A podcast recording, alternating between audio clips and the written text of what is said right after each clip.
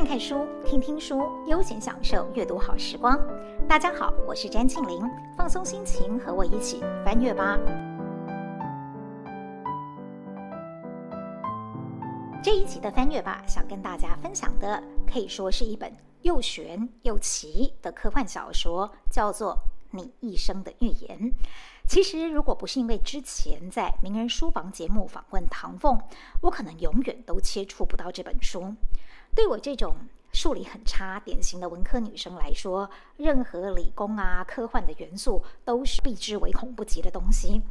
当时在节目访谈之前，收到了唐凤的推荐书单，还一度觉得很苦恼，心里想说：看吧，果然是数学、物理之类的天书，这下惨了。不过，当我才看到这本书的第一篇故事的时候，我就知道了先前的排斥和恐慌实在是非常可笑的先入为主的想法，甚至于还有点跟这本书觉得相见恨晚的遗憾。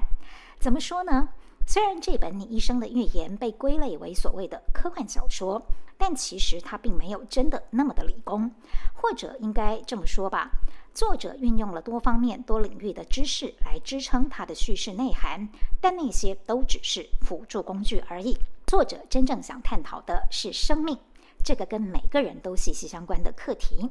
他借由不同的故事铺陈他对生命的提问，而且很有趣的是，这里面的每一则短篇故事都有结局，但是没有结论。因此，在看完之后，读者也会被带进作者所想要营造的那些问号之中，可能会因此重新思考原本存在自己心中的一些既定看法，或者是开始关切一些原本并不在自己想象当中的问题。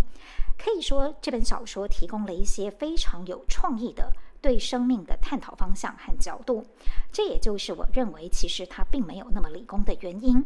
科幻只是它的外包装，而它的内在精华是生而为人都可能会去碰触到的关于生命与信仰的哲思。就好像我在名人书房的小单元当中曾经快速介绍的那样，我必须说，这简直是神人推荐的另一个神人写的书。第一个神人是我们的天才政委唐凤，而第二个神人指的就是这本书的作者。江峰南，以英文为主要阅读工具的读者会称呼他的英文名字 Ted Chiang，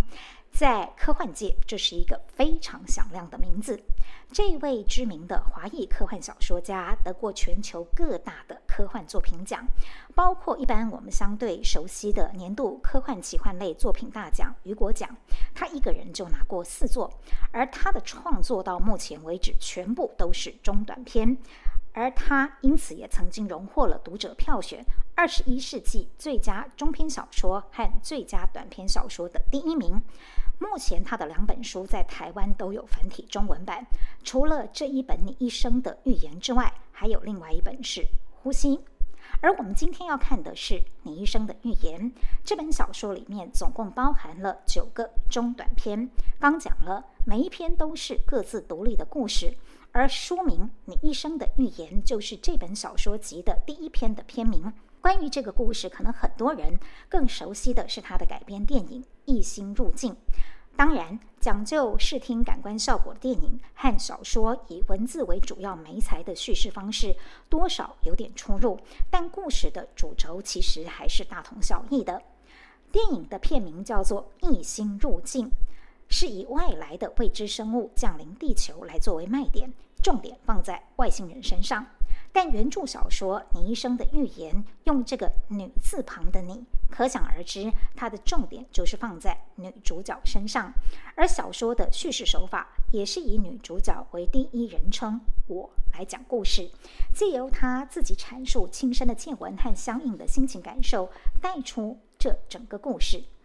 你一生的预言》简单讲，所描述的就是。一群外星人不明原因来到地球，引起地球人严阵以待。这些看起来没有什么恶意和攻击性的外星人，不管是外貌形体或他们的科技成就，跟我们地球人都有很大的差异。首先，他们不像我们人类一样是由头部、躯干、四肢组合而成的生物，他们长得很奇怪，像是圆筒上面插着七只脚。从哪个方向看好像都差不多，正面背面分不清楚。而且这个七角族外星人不但有七只脚，甚至还有七个眼睛，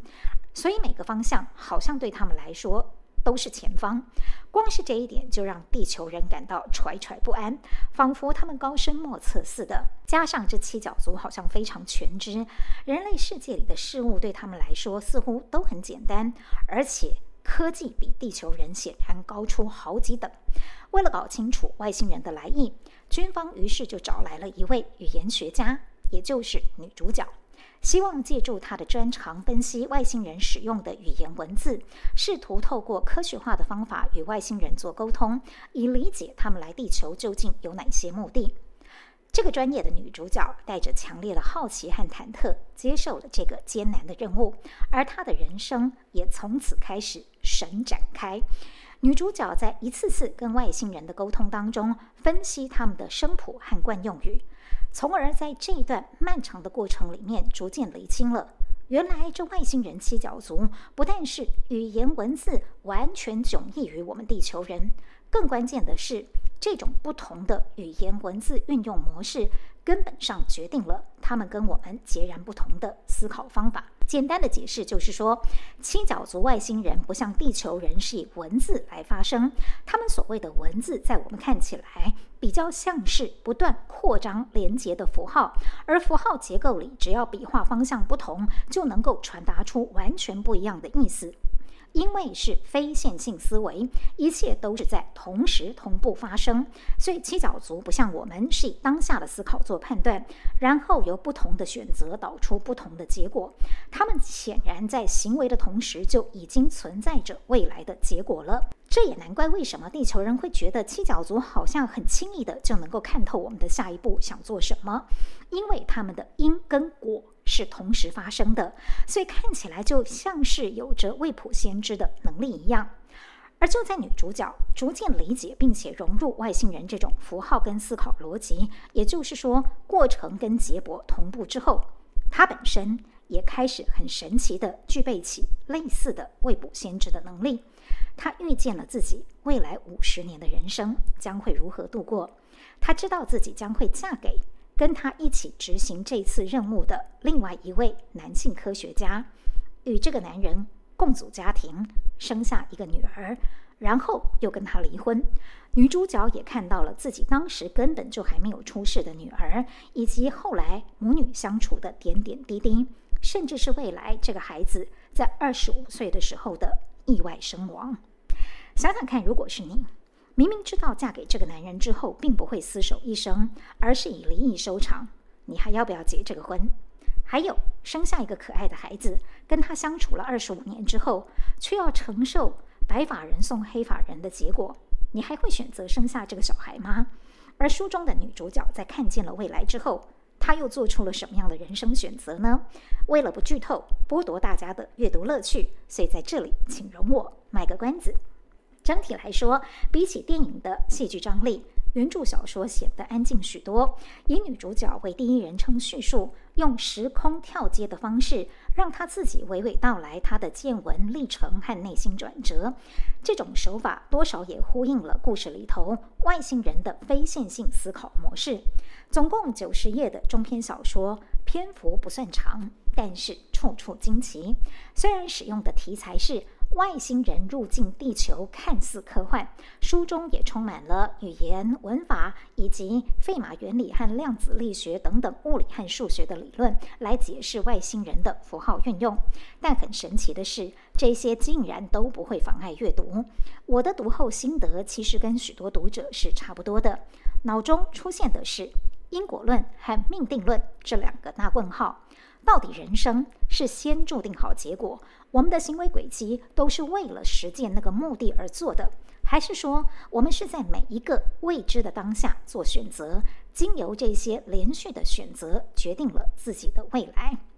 作者江峰南也没有给出明确答案，不过他在书末的创作说明当中倒是很耐人寻味的，引用了另外一本书《第五号屠宰场》序文当中的一段话。其中写着：“史蒂芬·霍金认为，无法记忆未来是一件迷人的事。还有，总有一天，未来自然会来到你的脚边躺下。无论你是什么样的人，你的未来都了解你、爱你，就像一条忠心的老狗。听到这儿，你觉得作者是偏向命定论还是因果论呢？我个人是非常推崇跟推荐这本小说的。除了与大家分享的这第一篇《你一生的预言》，其他八个短篇故事其实也都相当精彩，而且同样富含人生哲思。例如，呃，第二篇的《巴比伦之塔》。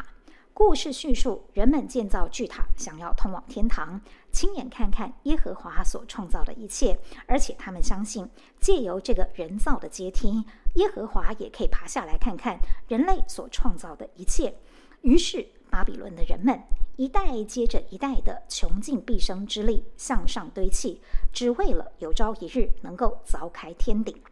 但是，真的凿开了之后呢？天堂跟大地有什么分别？人类自以为是的虔诚，真的是神所想望的吗？除了这篇《巴比伦之塔》，跟信仰相关的还有另外一篇也很有意思，叫做《上帝不在的地方叫做地狱》，是以天使降临人间所带来的奇迹和灾祸，讨论我们习以为常的好人会上天堂，坏人会下地狱的想法。善一定会有善报吗？为什么坏事也会发生在好人身上？宗教能不能够全盘解释生命里那些先天的或未来的无法预测的苦难？故事里天使下凡的景象，以及人们去追寻天光的描写场面，同样是很科幻。不过读者很显然就会明了，作者真正想要处理的，并不是那些科幻场面。这本书里的每一个故事，都有它的问题主旨，有些一目了然，但大部分都还是要停顿下来稍作思考一下。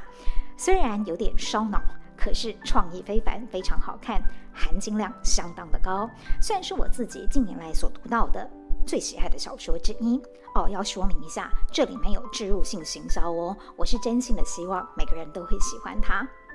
谢谢你的聆听，有任何的意见和心得都欢迎留言，或者到翻阅吧的脸书粉丝专页跟我们交流分享。我们下次见喽！